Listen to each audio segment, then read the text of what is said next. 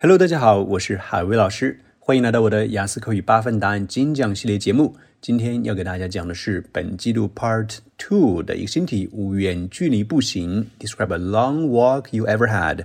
对应的 Part Three 的问题：Do women have more leisure time than men？女人比男人有更多的空余时间吗？这是我们雅思口语里面非常爱考的一类问题，就是男女两性进行比较。首先提醒大家一下，碰到性别问题一定要小心了。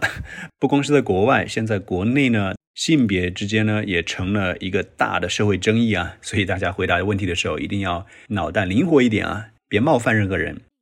首先来听一下我的中文思路：女人比男人有更多的空闲时间吗？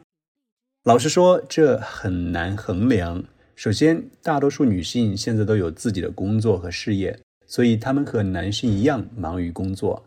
其次，据我所知，家庭主妇甚至比他们的丈夫更忙，因为他们要送孩子上学、辅导孩子的功课、给家人做饭。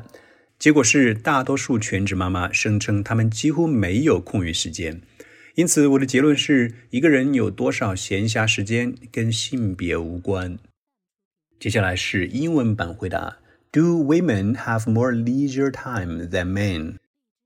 men？Honestly speaking, it is hard to measure. Firstly, the majority of women have jobs and their own careers now, so they are as occupied with work as men are. Secondly, according to what I've heard, homemakers are even busier than their husbands because they take children to school, help them with homework, and take care of the meals for the family.